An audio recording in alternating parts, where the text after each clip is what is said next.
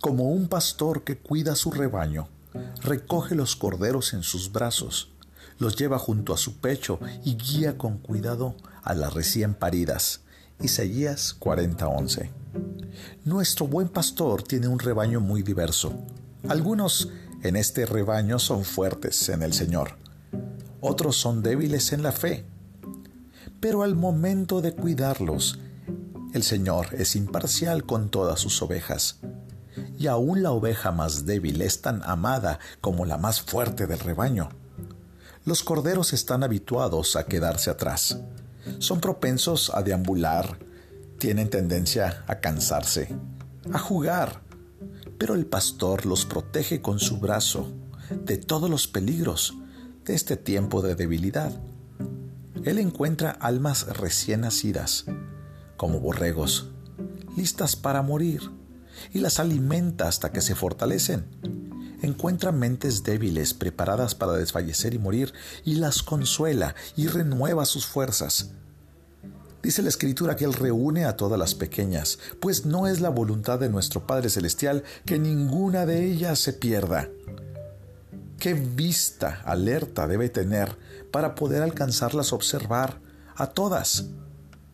¿Qué corazón tan tierno se requiere preocuparse de todas y cada una de las ovejas?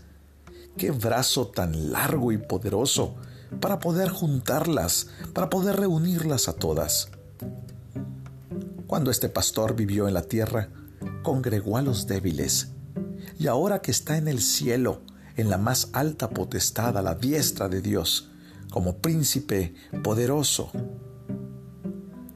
su amoroso corazón tiene ansia por los mansos, por los humildes, por los tímides, por los débiles, por los temerosos, por aquellos desfallecientes aquí en la tierra.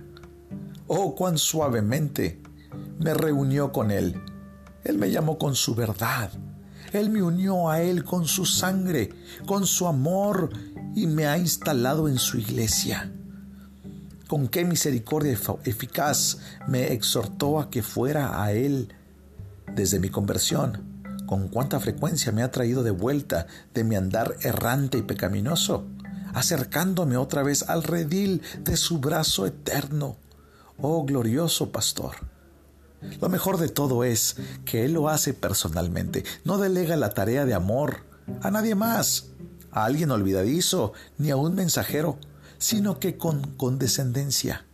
Él mismo rescata y protege a sus siervos, aun los más indignos.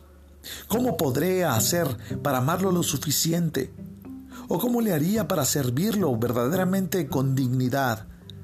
Yo quisiera engrandecer su nombre hasta los confines de la tierra, pero ¿qué puede hacer mi debilidad por este pastor tan extraordinario y excelente?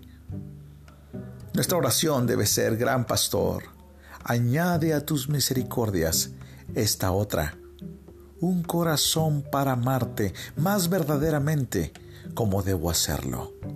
Dile hoy al Señor, Señor, permíteme ser una oveja agradecida, una oveja que pueda ver la gloria de tus cuidados. Oh gran pastor, a ti hoy te adoramos.